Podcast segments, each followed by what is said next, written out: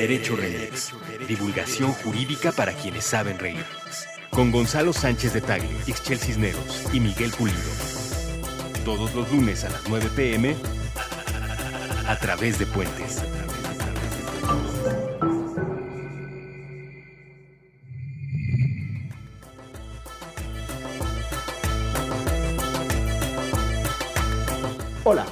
En este episodio de Derecho Remix hablamos con Daniela Rea, una periodista extraordinaria que entre otras producciones tiene el documental No sucumbió la eternidad. A pesar de que hablamos de un tema muy difícil, las desapariciones forzadas en México, la verdad es que tratamos de darle un tono que nos acerca a su perspectiva humana e incluso hasta esa oportunidad que hasta las víctimas se dan para mantener una sonrisa. Eh, los invitamos, como siempre, ya lo saben, a escuchar todos los programas de Derecho Remix en puentes.mx. Y bueno, dicho eso, los dejamos con este episodio. Buenos días, buenas tardes, buenas noches, bonita madrugada o cualquiera que sea esa circunstancia de esa dimensión llamada tiempo en la que estén escuchando este podcast de divulgación jurídica, el que es el favorito de ministros de la Corte, de jueces, de todo mundo, chingado. Derecho Remix. Nos si es de ministros, ojito, ojito, ley de seguridad interior, ¿no? de- ¿Sabes qué? Y de muchas personas que además, de verdad, últimamente están participando mucho en Twitter. Se les agradece y nos están dejando comentarios en la, Les en la- queremos. En la, bitácora. Muchísimas gracias. eh, de verdad que arrancan sonrisas de repente leerlos. Nos acompañan, como ustedes ya escucharon, y como siempre, los ojos más jurisconsultos del periodismo latinoamericano. Hoy le traemos competencia. Sí, ¿qué tal? Ya tengo, pero además no solo es mi competencia, es como mi máster. Espérate, Ah, bueno. espérate, Y, chavo. y debo de decir para quien nos escucha que la risa de Ixiel siempre es auténtica. siempre, siempre, sin lugar a No dudas. estoy engañando a nadie. No, no, no. No son risas grabadas, no. Y también está aquí el abogado más laureado de la colonia Condesa, Presente. Gonzalo Sánchez de Tagle. Aquí andamos. Y nos acompaña hoy otros ojos idénticamente jurisconsultos y además Pensé que formadores otra de laureada. De la y también Condesa. ampliamente laureada de la colonia Condesa en varios premios. También periodista y también jurisconsulta, Daniela Arrea. ¡Eh! Hola, hola. Fanfarrias. Puta, pur- pero fanfarrias machín. ¿Cómo estás, Dani? Bien, pues aquí, este, yo pensé que venía a hablar de algo serio. No, para, espérate, vas a- vamos a hablar de algo serio. El programa de hoy lo vamos a dedicar a un tema que van a ver, nos va a arrancar, eh, es el quitarrisas, me parece, de la circunstancia que está pasando El en mío el país. sí, ¿eh? Machín. Sí, se pone feo. Eh, México no hay que desarrollar demasiado el argumento, atraviesa una durísima crisis de violaciones graves a derechos humanos, entre las que destaca la desaparición forzada de personas. Para quienes no saben qué es la desaparición forzada de personas, y le vamos a pedir a nuestro querido Gonzalo que nos haga un pequeño referente sin acudir a las definiciones Siempre, jurídicas. siempre me siento entre la espada y la pared cuando tengo que dar una definición. Como en la primera clase de Derecho, en el examen de esa primera clase de Derecho, el profesor se, se anima a preguntarte, y por cierto, ¿qué es Derecho? Y te agarra en curva. ¿Y Pero bueno, qué? la desaparición forzada es una... ya me van corrigiendo, Dani y Miguel. Eh, pues, con el afán de dar una definición lo menos eh, jurisconsulta y abogadil posible, es el, el- el acto de privación de la libertad por parte de algún agente del Estado eh, que se continúa en el tiempo sin que esa persona sea eh, remitida a las autoridades correspondientes en los términos constitucionales. Pero además es por una autoridad. Por una autoridad o con la aquiescencia de una autoridad. Aquiescencia sería con el visto bueno. Con Exacto. consentimiento, la con ayuda. el consentimiento de una autoridad. ¿Qué es la diferencia entre desaparición y desaparición forzada? Que la autoridad tuvo algo que ver ahí. Ahora, pero en México ya no habría prácticamente diferencia entre una y otra. Literal, aquí O sea, la, léate que, que. la quiescencia entraría en cualquiera de las En cualquiera de sus- que hemos conocido. Y ahí, aquí hay un, un asunto interesante, eh, porque en México hablamos de números masivos de desaparición forzada y de la participación del Estado que se ha dado en un montón de eh, circunstancias bien complejas. Y esto ha trazado un reto para las autoridades, pero también se convirtió en un desafío para el periodismo, o por lo menos para un grupo de periodistas de este país que tuvieron que tomar decisiones de cómo enfrentarlo, cómo documentarlo, cómo no ser pasivas frente a ello. Y Dani, tú perteneces a un de distintas dimensiones, tanto en la formalidad, de que has, sido integrante de colectivos de periodistas, como en lo simbólico, con las amigas y los colegas con los que eh, dirían en Argentina patean para adelante, ¿no? Este, ¿Qué significó esta crisis de desapariciones forzadas, el involucramiento del Estado, la colusión con la delincuencia organizada? ¿Cómo se vivió desde el periodismo esta situación? Me acuerdo que cuando fuimos a cubrir la caravana de Javier Sicilia en el 2011, eh, pues nada, esperábamos, lo que habíamos reportado hasta ese momento eran muertos, muertos, muertos. Y empezamos a, en Michoacán, que fue una de las primeras paradas, sale María Herrera al estrado y al, no sé, el templete, y habla de cuatro hijos desaparecidos, ¿no? Y que justo doña Mari es el referencia, caso, ¿no? O sea, cuatro hijos desaparecidos. Bueno, híjole, es que no sé si, pero para esas cosas es bien difícil comparar. Hay un caso de ocho hombres que desaparecieron en una familia de Chihuahua celebrando el Día del Padre. Pero bueno, entonces para nosotros fue como, no entendíamos, lo, o sea, desaparecieron a cuatro hijos y conforme fuimos subiendo hacia Ciudad Juárez, era cada vez más evidente desapariciones, ¿no? Me acuerdo Zacatecas, San Luis Potosí, Durango, gente llenando la plaza de Durango hablando de familiares desaparecidos. Monterrey hablando de policías desaparecidos, en Zacatecas también hablando de policías desaparecidos, y no entendimos nosotros, o sea, no, no, nos costó entender qué significaba que hubiera desapariciones y sobre todo cómo lo íbamos a plantear eh, pues sí, o sea, ¿cómo íbamos a escribir de algo que no, que, que no, o sea, que no es, ¿no? Que no era visible hasta ese momento, ¿no? Sí, no, no que no existe, sino que no, no es, pues, o sea, ¿cómo explicas que no están vivos, no están muertos, sino que simplemente, o sea, bueno, completamente no, sabemos dónde están o no están? Y pues nada, implicó, implicó hacer memoria en nuestros procesos políticos y entender que las primeras desapariciones que supimos venían de la Guerra Sucia de hace 40, 50 años y que es un fenómeno que... Órale. Este, el tema está tan álgido que Batman se eh, aventó. Un, libro que normalmente simplemente decora. The Dark Knight acaba de caer sobre nosotros. Eh, aquí el estudio de grabación tuvo un descenso inesperado. Eh, y además puso aquí una atmósfera medio tensa, pero bueno. Este... Nadie, todos están bien. Se descalabró. Todo bien, todo bien. No, pues eso, la, no sé, es, entender que empezamos a ver referentes en otros países para entender qué es una desaparición, qué implica una desaparición. Y, pues bueno, luego llegaron las definiciones, pero la verdad es que para mí la definición más clara o que me ha hecho más sentido sobre lo que es una desaparición es una parte del poema Antígona González de Sara Uribe, en donde ella escribe más o menos, eh, o sea, que desaparecer era un acto de magia, ¿no? Tú metías algo a un sombrero y ya no lo veías, ¿no? Y volvía a aparecer en algún momento, ¿no? Pero como que la simpleza de lo que implicaba la desaparición como concepto de lo que hemos entendido con lo que ha pasado y hemos vivido ahora, me parece muy, muy brutal, ¿no? Muy cruda, más simple que la explicación que siempre damos sobre lo que es una persona desaparecida. Déjenme ponerles un dato sobre la mesa. Entre agosto y octubre del 2017, en México hubo una desaparición o un extravío, porque ahora vamos a, ese punto, pero para todo fue impráctico. Hubo una desaparición o extravío cada hora con 33 minutos, lo que significó que en tan solo tres meses 1.411 personas están em, sin un paradero definido o que nosotros podamos saber en dónde se encuentran. Y esto me parece que eh, la masividad del fenómeno, quiero insistir en eso, ha, construido a México en un país de víctimas eh, directas o indirectas, sin que lo sepamos. Eh, es muy difícil hoy encontrar una región del país en donde esto no haya trastocado la cotidianeidad. ¿no? Me parece que ahí ah, hay, una, hay una herida abierta que no está tan, tan fácil que cerremos en el futuro. Pues, o sea, justo la cifra oficial son más de 33 mil personas desaparecidas, según el registro oficial eh, del gobierno mexicano. Pero justo. A partir de 2006, ¿no? Ajá.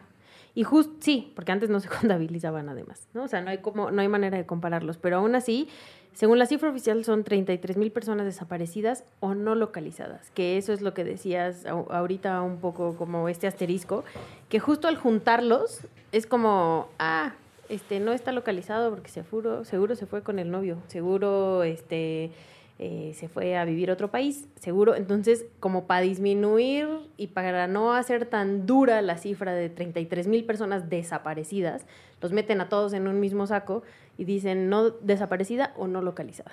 Y no podemos saber el- la proporción de cada uno de ellos. Sí, ¿no? La ley tiene, y no sé aquí, Gonzalo, a ti que te parezca, pero la ley tiene, tenem- en México tenemos a partir de noviembre una nueva ley de, sobre desaparición eh, forzada de personas, que también incluye la desaparición forzada por particulares, la menciona, y también hace referencia a las personas no localizadas. Eh, pero la ley tiene una, una referencia técnica que a mí me parece muy singular, porque dice, cuando, cuando existe información suficiente para considerar que la persona desaparecida eh, lo está por la participación de agentes del Estado o por particulares que...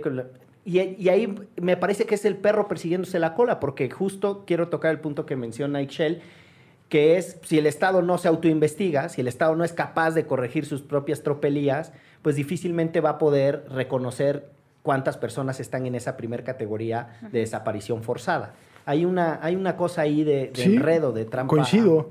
procedimental. Que, sí, creo que es la serpiente persiguiéndose a sí misma. Y hay otra parte que no sé qué opinen ustedes, pero creo que de manera transversal corre eh, con el tema de desapariciones forzadas, que es los desplazamientos internos. Eh, cuando la gente, por circunstancias de preservar su vida o preservar su seguridad o, o cuestiones similares, tiene que salir huyendo del pueblo o la ciudad en la que vive porque no hay de otra. Y muchas veces, y creo que ahí puede ser más bien lo que decía en tu Ixchel, por cuanto hace a las personas no ubicadas o a las personas No localizadas. no localizadas, que pues, salen corriendo de sus pueblos para ir a establecerse en la Ciudad de México o en cualquier otra parte. Y, y ante la ausencia de un registro de personas eh, desplazadas de manera interna, entonces también creo que, que se agrava la cifra, pero se agrava de manera incorrecta, porque no se está poniendo el dedo en el renglón como la forma en la que debe de hacerse. No, y los, o sea, bueno, Dani nos puede hablar más al respecto, pero los colectivos de familiares de personas desaparecidos hablan de muchos más de 33 mil, ¿no? Y justo se acaba de hacer un ejercicio eh, que lo hizo Data Cívica, que es una organización de la sociedad civil, poniéndole nombre y apellido a, esos, a esas personas desaparecidas, cuestión que debió haber hecho el gobierno, ¿no? Y al final lo termina siendo una organización de la sociedad civil porque el gobierno no lo hace, ¿no? Y entonces es, a ver, estas personas están desaparecidas, no es que estén no localizadas y se fueron de fiesta con su compadre, ¿no? O sea, tienen desaparecidos años y jamás en la vida había dado pie eh, esta persona para irse sin avisar, ¿no? O sea, y es, es justo eso, escuchar a los familiares de las víctimas y que el gobierno les quiera dar la vuelta como con esta, ah, seguro se fue con la novia, ah, seguro está en Estados Unidos, ah, seguro, no, es, no, la realidad es distinta y este país es un país de por lo menos más de 33 mil personas desaparecidas, que es un montón de gente. Sí, Y es el caso de la doble victimización. Digo, eh, eso es- es- creo que, que es muy astuto el gobierno porque siempre que hay que eh, ca- eh, tipificar un delito, entramos en el tema del concepto, ¿no? Entonces, ¿cómo defines a una víctima? ¿Cómo defines un, feminicidio? ¿Cómo defines una desaparición? Y creo que es muy importante que se nombren las cosas como lo que son, porque eso significan eh, acciones concretas o características concretas de un crimen, pero también terminamos como en- entrampados en acreditar que es desaparición forzada porque se lo llevó una autoridad y entonces gran parte de la energía de las familias y los colectivos está en, en- en- demostrarle al Estado que sí es lo que hizo. No sé, si me explico, pero es, es Sí. bien, o sea, este No, tema es de, súper de- de cómo se nombra es muy complejo, es, es necesario, pero en un país como México termina siendo contraproducente para muchos de los procesos de búsqueda y de justicia. si es La definición te refieres. Sí, o sea, me refiero a acreditar el delito que se está, que está definido. O sea, en una ley. acreditar que, lo desa- que es- está desaparecido o que lo desaparecieron, o sea, al final la familia tiene que ir con la autoridad y demostrar que sí lo desaparecieron para acabar con esta de, eh, sí, no, seguro su hija se fue con su Es que- novio. Y es, no, mi hija no se fue con su novio, la desaparecieron, la levantó la policía, la, y entonces la familia termina llevando las pruebas para que sea acreditado como una desaparición. Y entonces empiecen a buscarla, porque si no es nada más, ah, pues algún día va a aparecer. Sí, justamente estaba pensando ahorita que lo decías, Daniela, que en un caso como estos, la facultad de investigación del Estado, en términos generales, en materia penal usualmente eh, y me refiero al Ministerio Público o las fiscalías, tienen que acreditar dos elementos. La probable responsabilidad del indiciado, es decir, que, que el sospechoso haya estado en el lugar de los hechos, y el cuerpo de delito. Y creo que en un caso como este, justamente lo difícil es encontrar el cuerpo del delito porque la consecuencia de este delito pues, implica justamente el sombrero del mago.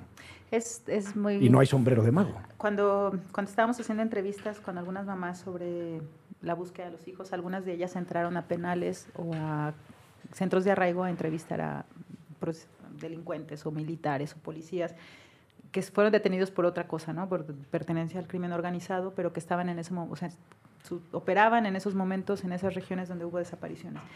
Y, y, muchos de ellos era como, o sea, no voy a, sabes, no tengo nada que negociar. O sea, las mamás pedían, dinos dónde están, dinos dónde los dejaron, dinos qué hicieron con ellos. Y la fiscalía negociaba una especie de reducción de pena y era, ¿qué voy a negociar? O sea, yo no, no, no, no hay la posibilidad de acreditar ningún delito porque no hay cuerpo. Entonces es una cosa súper compleja de, de cómo, de, o sea, cómo empatas ¿no? los conceptos o con las con la tipificación, con el proceso de búsqueda, con la negociación. Eh, o sea, ¿a quién le importa buscar a los desaparecidos? ¿no? ¿A quién le importa negociar una reducción de pena por decir dónde están los desaparecidos? O sea, es, es, lo complejo de, de, una desaparición. ¿no? Y dos cosas que, que me surgen con esto a propósito de la, de, la dificultad, de las precisiones técnicas y tal. El derecho penal hay que tenerle mucho respeto y mucho cuidado porque por ahí arruina vidas, mete a la gente a la cárcel, o sea, es una cosa no graciosa, hay que, hay que ser muy, muy cuidadosos con él. El problema con circunstancias como estas eh, es que son tantos casos, son tantas historias, el fenómeno se movió tan rápido que la legislación no alcanzaba para atender eh, la, la, realidad, vamos, iba, iba muy por detrás.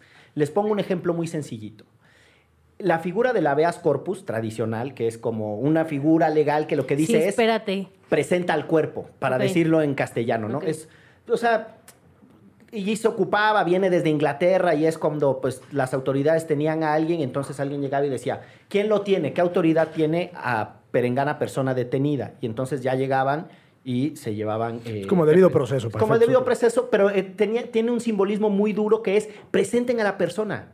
¿No? Es, es más, hay quienes le dicen, él es un procedimiento especial de exhibición de persona. O sea, es, tú vas, se lo pides a la autoridad, vas con autoridad por autoridad, un juez les dice, y el que lo tenga, que lo muestre. Durante las dictaduras fue importantísimo, ¿no? Para las detenciones arbitrarias. En México, el juicio amparo no servía porque la gente decía, presente un amparo, pero uh -huh. el amparo lo tiene que ratificar el individuo, el, el... pero el individuo está desaparecido, entonces el amparo no sirve. Chale. Es que parecía de, de, de verdad risa. de la carabina de Ambrosio, pero así, entonces los amparos se desechaban masivamente. Segundo, no servían para entrar a hacer búsquedas en instalaciones eh, policiales, de seguridad. Etc. ¿Por qué? Porque era la tradición y la doctrina mexicana. Entonces, todo esto que dice Dani, de cómo se empareja eh, las, las realidades con los conceptos, pues me parece que entró en un atoradero muy duro en México. Y con este un poco primer llegue así medio jurídico, eh, les propongo que hagamos un pequeño corte y regresamos a hablar de justo cómo se han encontrado otras formas para contar, para mencionar de los nombres, para reconstruir la verdad en este durísimo México que estamos. Derecho, derecho. De, de, de, derecho remix.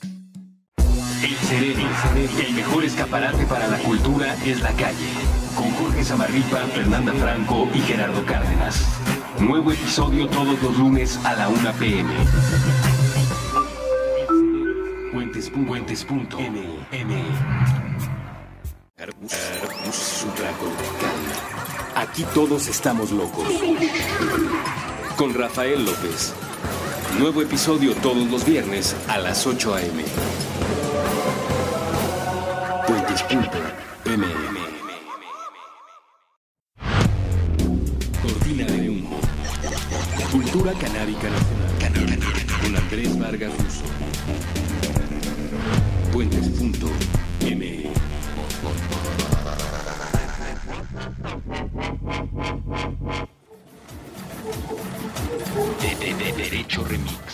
A Derecho Remix en esta conversación con Daniela Arrea, una de las periodistas más reconocidas, eh, más reconocidas en este país. La más, la más. En Ah. ciernes, más, ¿no? eh, y- Más reconociernes. más reconociernes. Ya hicimos aquí un neologismo. No, y que se ha dado a la tarea de encontrar la forma de que muchas familias y muchas personas puedan contar su verdad. Y también siguen aquí, no se han ido, Ixcheli Gonzalo y su servidor Miguel Pulido. Dani, eh, entre las iniciativas en las que tú has estado, hace rato hablábamos un poco de cómo el derecho se queda desfasado en, en esa noción compleja que es la justicia, ¿no? Eh, y más allá de encontrar al- a los responsables, el drama de los desaparecidos es que no hemos podido encontrar a las personas. Y hay que encontrar otras maneras, uno, de visibilizar quienes están buscando a sus desaparecidos, el dolor que pasan, pero también encontrar otras formas de que la sociedad sea consciente y que ayuden a buscar. Y tú has participado, menciono por lo menos dos proyectos que yo sé que te, eh, te han involucrado eh, apasionadamente. Uno es el documental No sucumbió la eternidad y el otro es el eh, proyecto de buscadoras con periodistas de a pie, donde también además tiene una estética muy interesante. No sé quién les hizo los gráficos, pero estas reconstrucciones, estos retratos de, las, de los familiares buscando a sus seres queridos son muy potentes. ¿Cómo se vive dentro del periodismo esto y la noción de justicia en estas circunstancias? Híjole, bueno, y Chela, aquí tú eres también como testigo de eso. Es bien difícil como poder romper con una cierta especie de límite de la gente de ya no quiero saber más, ya no quiero saber de desaparecidos, ya sé que son las mismas historias cada día. Y pues, un- bueno, no, no es la razón principal por la que surge el, el proyecto del documental No sucumbió la eternidad, pero sí eh, una de las ideas o de los objetivos al hacerlo era cómo llegamos a los no convencidos, por decirlo de alguna manera, ¿no? Entonces, el documental es un proyecto en realidad muy personal, muy, muy íntimo, muy es la historia de dos mujeres que buscan a, o que esperan, ya más bien no buscan, sino esperan o están, viven la ausencia de dos personas desaparecidas, el esposo de Liliana, que es desaparecido en Tamaulipas, y, y la mamá de Alicia de los Ríos, que es una guerrillera desaparecida por el Estado hace 40 años. Y lo que se puede ver un poco en, en este documental es justamente esa complejidad de lo que significa no están vivos, pero tampoco están muertos, ¿no? Y, y entonces, ¿dónde están? Y los vivos tienen que seguir con su vida, ¿no? Sí. Y entonces, ¿cómo le haces para seguirle, pero lo sigues buscando, pero la autoridad no te pela, pero, o sea, sobre todo en el caso del eh, 40 años después, ¿no? De la guerra sucia, una de las dos historias, como la hija de esta mujer que estuvo en, Alicia. en- Ujú. en- Alicia en, en la guerrilla, cómo tiene que seguir viviendo, ¿no? O sea, sin su mamá, pero sabe que su mamá estaba ahí en algún punto y ahora ya no está y entonces la vida tiene que continuar y está tremendo. O sea, sí, ahorita lo que decía Daniela, enfrentarse a eso. Yo, la verdad, de los temas que más me, o sea, de todos los que me toca tocar, la desaparición sí está tremendo. O sea, los otros, todos son muy fuertes, pero por lo menos tienes a algo a quien llorarle, a algo a quien acercarte. Hay una tumba porque asesinaron a tu hijo, eh, te quitaron tu tierra y entonces lo lamentas con toda tu familia. Aquí es la nada, no sabes nada. Entonces es enfrentarte a eso. a- Sí, es estar en una constante incertidumbre. Oye, y en, en el documental leí, porque debo de reconocer aquí en micrófonos, que no lo he visto todavía, así que tache para uno, pero Tache leí, para le- otro, le- yo leí un- tampoco leí lo una referencia que, que una de las chicas que justamente en- de las cuales narra su historia estaba embarazada cuando Sí. sucedió la desaparición. Entonces, me parece una imagen poderosísima que una mujer embarazada eh, pierda a su pareja, bueno, se desapa- desaparecen. a desaparezca su pareja y, y tenga que ir al hospital o con la partera o no sé con quién habrá dado a luz. Y justamente un momento tan íntimo y tan importante para una persona como tener un hijo sin el papá de ese Fíjate hijo. que esa fue una de las partes que a mí me conmovieron más en el, en el proyecto del rodaje. Cuando estábamos haciendo la entrevista sobre, el, sobre justo cómo nace León, eh, su hijo, pues ella cuenta que se para ante el espejo y, y le dice a Arturo, Arturo, pues ya, o sea, aquí es, ¿no? O sea, lo esperó cuatro meses a que regresara, nunca regresó. Dijo, pues ya vamos, o sea, van a ser y necesito que estés conmigo, pero no quiero que me duelas, ¿no? Porque van, a ser nuestro hijo. Y ella tiene al hijo, va en un hospital Y cuando nace, pues en los hospitales se los llevan rápido a lavarlos, la incubadora, no sé. Y Liliana le dijo al doctor, espere, no se lo lleve, ¿no? Y, y ella cuenta que le dio un beso a León y que ese beso se lo dio por su papá. Entonces a mí, cuando ella le estaba contando eso, se me hizo una forma súper fuerte de, pues de hacerlo presente, ¿no? O sea, y de cuáles son las herramientas que cada familia o que cada persona activa para poder pues eso, sobrevivir a esa ausencia. En este caso, Liliana decidió hacer presente al papá en el momento más importante de sus vidas a través de un beso. Y, y, bueno, de ahí después vienen las consecuencias judiciales. Tú no puedes buscar porque no estás casada eh, legalmente, tú no puedes bautizar a tu hijo con el nombre porque no están casados este, legalmente y no hay un proceso para que se demuestre que es... Registrar, me imagino, bautizar. Registrarlo, perdón, sí, eh, es que vengo del templo. Registrarlo, registrarlo, en, sí, acta de nacimiento. Entonces, León no está registrado como hijo de Arturo. Imagínate. Yo creo que esa parte eh, está muy escondida en, el tratamiento que se le da al tema. Es decir, está la masividad, las estadísticas. Creo que poco a poco en México, aunque es un tema muy difícil de digerir, la sociedad lo empieza a hablar, o sea, gradualmente. Segundo, yo creo que ustedes han hecho un extraordinario esfuerzo por contar eh, la, parte humana de, los que se quedan, quienes están en búsqueda de alguien ausente, cómo lo reconstruyen, cómo le dan presencia, ¿no? tal como nos lo narras. Yo creo que ahí eh, ciertamente ha habido como, como esfuerzos por, por lograr situar en una circunstancia de empatía a las personas.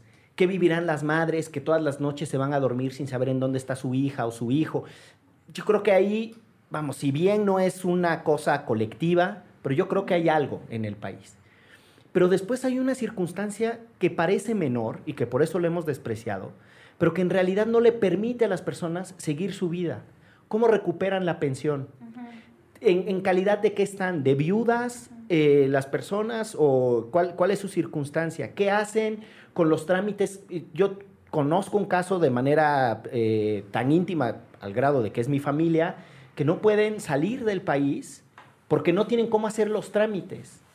Porque además, pues todos estos, todos estos trámites tradicionales del el reconocimiento de desaparición o de ausencia de persona, etcétera, te piden años. Te piden años y quedaron como muy, muy desfasados. O sea, es decir, hay una implicación en la cotidianidad ahí que se está viviendo que vamos, necesita muchísimas actualizaciones. Sí, porque la legislación civil no se modificó. No se modificó. Y ah, eso, literal, para sacar un pasaporte de un niño necesitas, En algunos estados, creo que Baja California y Coahuila son los estados por las familias que más han empujado modificaciones. Entonces, la presunción de ausencia, que es un trámite que antes en el derecho civil te llevaba, no sé, tenías que esperar 10 años o algo así para hacerla válida ya es más expedito. También Coahuila tiene avances. Aquí en la Ciudad de México, si no me falla la memoria y si recuerdo bien mis clases, era presunción de ausencia, declaración de ausencia y presunción de muerte y ahí quedaba. Y eran como 10 años de todo el trámite. Bueno, hubo un tiempo en el que antes de que se empezaran a agilizar estas nuevas figuras en el contexto de las desapariciones que vivimos en México, si tú querías acceder a la pensión o a los ahorros del banco o al Infonavit o a cualquier trámite que tuviera que ver con tu pareja, tu papá, tu hermano, eh, tenías que, firmar la, la presunción de muerte, ¿no? Entonces esto era terrible claro, porque declarar muerto a la persona que Eso fue lo que pasó en el caso Radilla, ¿no? En realidad, como para efectos de cobrar la indemnización que la Corte Interamericana le había declarado al Estado, el Estado Vivales lo que pretendía era que la familia firmara la declaración. Creo que finalmente no lo recibieron. No, no prefirieron no, recibirlo que firmar la declaración. no sé si eso fue una de las cosas que empujó la discusión acá en México, pero pero o sea, yo no conozco ese punto concreto, pero por la lucha que ha dado la familia, yo casi estaría segura que no. Que no, firmaron. Sí, claro. Y eso, o sea, también trae otro cuestionamiento, que es... Ahora, si firman también, ¿qué no, bueno, no. pero es que claro, o sea, hay gente que necesita la pensión, que necesita sacarle el pasaporte al o niño. una cosa más humana, ¿no? Al final del día, y es lo que te iba a preguntar, eh, creo que hay una... Debe, de pasar la gente que está en estas circunstancias por una tormenta mental entre la desaparición y después de tanto tiempo pensar en su fuero interior sobre la certeza o la probabilidad de la muerte. Entonces, eh, lo, lo traigo al caso porque que quizás la gente firma la, la- la presunción de muerte para dar una especie de cierre dentro de, dentro de, su, dentro de su vida. Pero en, en- en tu trabajo, ¿la gente cómo, cómo lidia con esa probabilidad de la muerte? Es bien variado. Eh, ahorita estaba recordando un par de cosas que cuenta Liliana en el documental y ella plantea, a mí me da mucho miedo que regrese mi esposo. O sea, yo lo deseo vivo, pero me da mucho miedo que él regrese y que ya no sea la persona de la que yo me enamoré. O sea, empezar a imaginar que el desaparecido va a regresar ya no como esa fotografía estática que ha marchado cientos de veces por todas las calles del país y que va a regresar una persona más delgada, eh, torturada, Pensando mala. distinto. Eso me parece que es, es- en- enfrentarse a esa posibilidad de ser la cosa, una cosa súper terrible. Y hay muchas, entonces, o sea, a partir de esa reflexión, Liliana dice, puta, es que qué derecho tengo yo de pensarlo vivo, ¿no? O de desearlo vivo. Y otra mamá eh, que ha hecho búsquedas en patrocinio, Silvia, decía, estamos haciendo mucho daño gritando, vivos se los llevaron y vivos los queremos, porque la realidad nos ha enseñado que los estamos encontrando muertos en todo el país, ¿no? ¿Ha habido algún caso en el que se le encuentre vivo a alguien? Sí, sí, sí ha habido casos en que se encuentre vivo y, y precisamente a mí me recuerda mucho el miedo de Liliana, ¿no? O sea, regresan en, en un estado... En otra dimensión. Sí, a ver, es bien difícil, o sea, vamos, entendemos el sentido político de la consigna vivos se los llevaron, vivos los queremos, pero cuando te detienes realmente a pensar en la persona, o sea, qué ha estado viviendo, y creo que lo más concreto que podemos pensar, o hablo de lo que más concreto que podemos hablar, es qué vivió Marco Antonio estos cinco días que estuvo desaparecido, Claro. al grado de que lo vemos cinco días después completamente descompuesto, ¿no? Entonces, detenerse a pensar en, en- en esa persona concreta y en esa posibilidad concreta de pasar cinco días, seis días, nueve días, un mes, tres meses, cinco años, en condiciones inimaginables, pero que todo lo que nos dice son que, son condiciones de terror, la posibilidad de la vida, pues, o sea, es ya es, o sea, ya la vida misma se pone a debate, ¿no? La relativizas. Pues sí, o sea, que, no sé, es... Así. Pero también creo, y por la experiencia que me ha dado trabajar en el documental con Lilian, con Alicia de los Ríos, Alicia sabe que su madre tiene 40 años desaparecida y que cualquier persona que espere de regreso va a ser, ella misma lo dice como un zombie, ¿no? Pero también ella misma asume que ya se aceptó y ya asumió que siempre van a convivir estas dos Alicias, la que espera un día, eh, la que sabe que la mamá murió y la que sabe o espera que un día la mamá regrese con vida. Yo creo que el... No sé cuál sea la manera correcta para, para abordar este tema, pero la negación no ha sido eh, bajo ninguna circunstancia un acierto. Evadir lo que sucede, la falta de empatía con muchas de las familias que están en esta circunstancia, nos, simplemente nos sitúa cada vez más lejos de una potencial solución.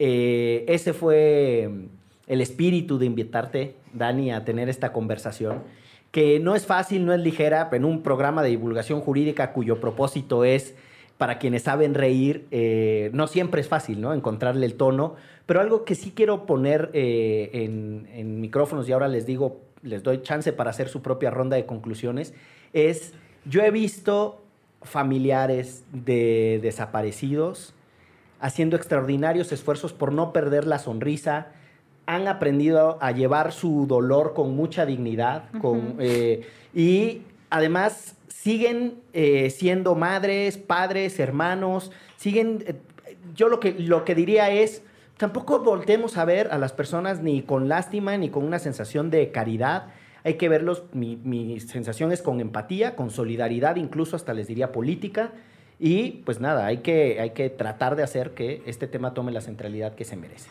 Rondas de despedida. ¿Quién se anima primero? Que Gonzalo. Ixchel.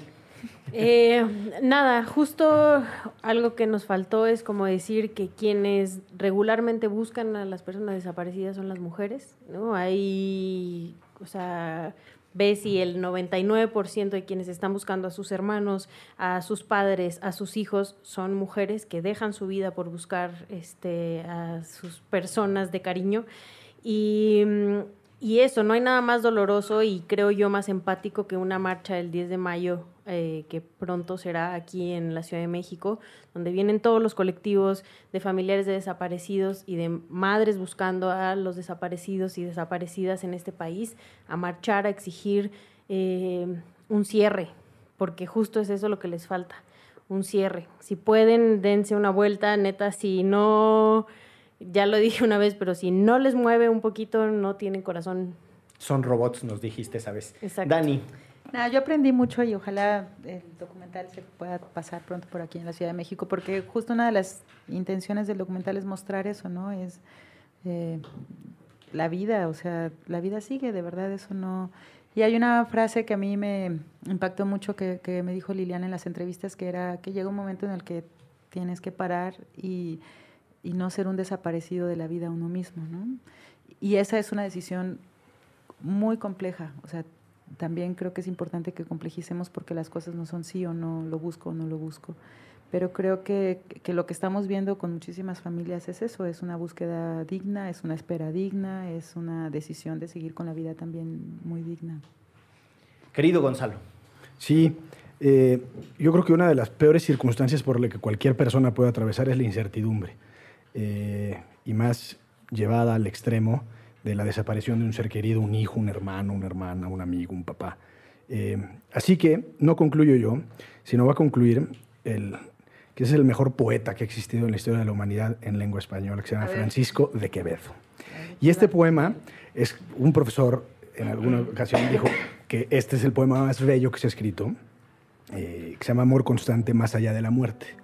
Con el permiso del maestro Quevedo le podemos poner amor constante más allá de la ausencia, porque pues, estamos hablando de, de no necesariamente la muerte. Y, dice, cerrar podrá mis ojos la postrera, sombra que me llevara el blanco día, y podrá desatar esta alma mía, ora, a su afán ansioso lisonjera. Mas no des otra parte en la ribera, dejará la memoria en donde ardía. Nadar sabe mi llama el agua fría, y perder el respeto a la ley severa. Alma, a quien todo un dios prisión ha sido, venas, que humor a tanto fuego han dado, médulas, que han gloriosamente ardido. Su cuerpo dejará, no su cuidado. Serán ceniza, mas tendrán sentido. Polvo serán, mas polvo enamorado. esto fue Derecho Remix. Gracias.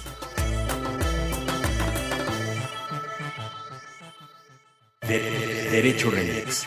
Divulgación jurídica para quienes saben reír. Con Gonzalo Sánchez de Tagle, Ixchel Cisneros y Miguel Pulido. Todos los lunes a las 9 pm a través de Puentes.